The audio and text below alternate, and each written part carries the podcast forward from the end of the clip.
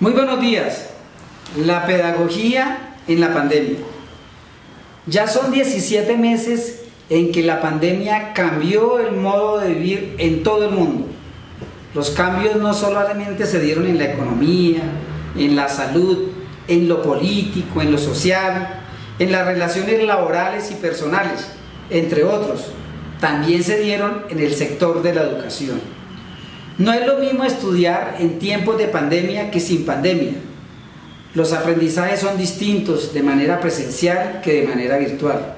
Igualmente, el rol del educador adquirió otras dimensiones. Lo cierto es que la tecnología y la enseñanza virtual llegaron para quedarse en la educación primaria, en la básica y en la media, algo que ya estaba establecido en la educación superior. Este nuevo escenario nos lleva a muchos desafíos que el sector educativo, en cabeza de los docentes, debe enfrentar. A pesar de que el gobierno nacional ordenó que todos los estudiantes y todos los profesores regresaran a la presencialidad, la realidad es otra, pues no todos los niños y los jóvenes volvieron a clase por diferentes causas.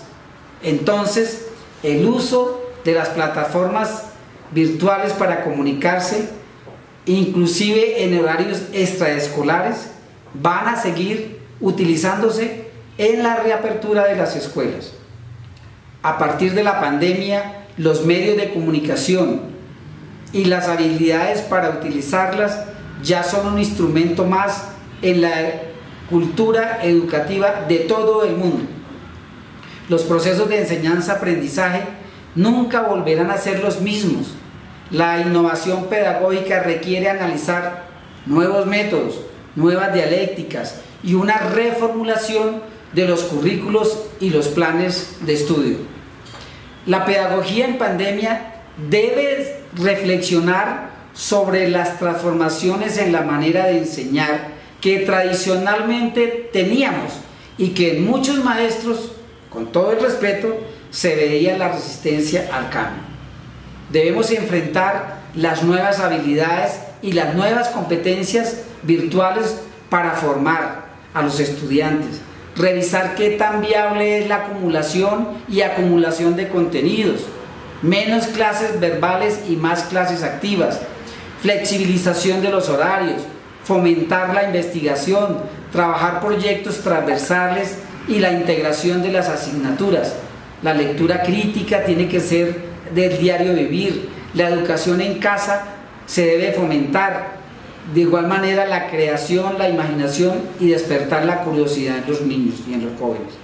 Estamos en un momento histórico donde nosotros los educadores, los estudiantes, los directivos, los padres de familia y el mismo gobierno deben probar otras nuevas maneras de educar. A eso nos convocó esta pandemia, a encontrar la educación que soñamos, que sea inclusiva, que sea equitativa, igualitaria y con mucha calidad.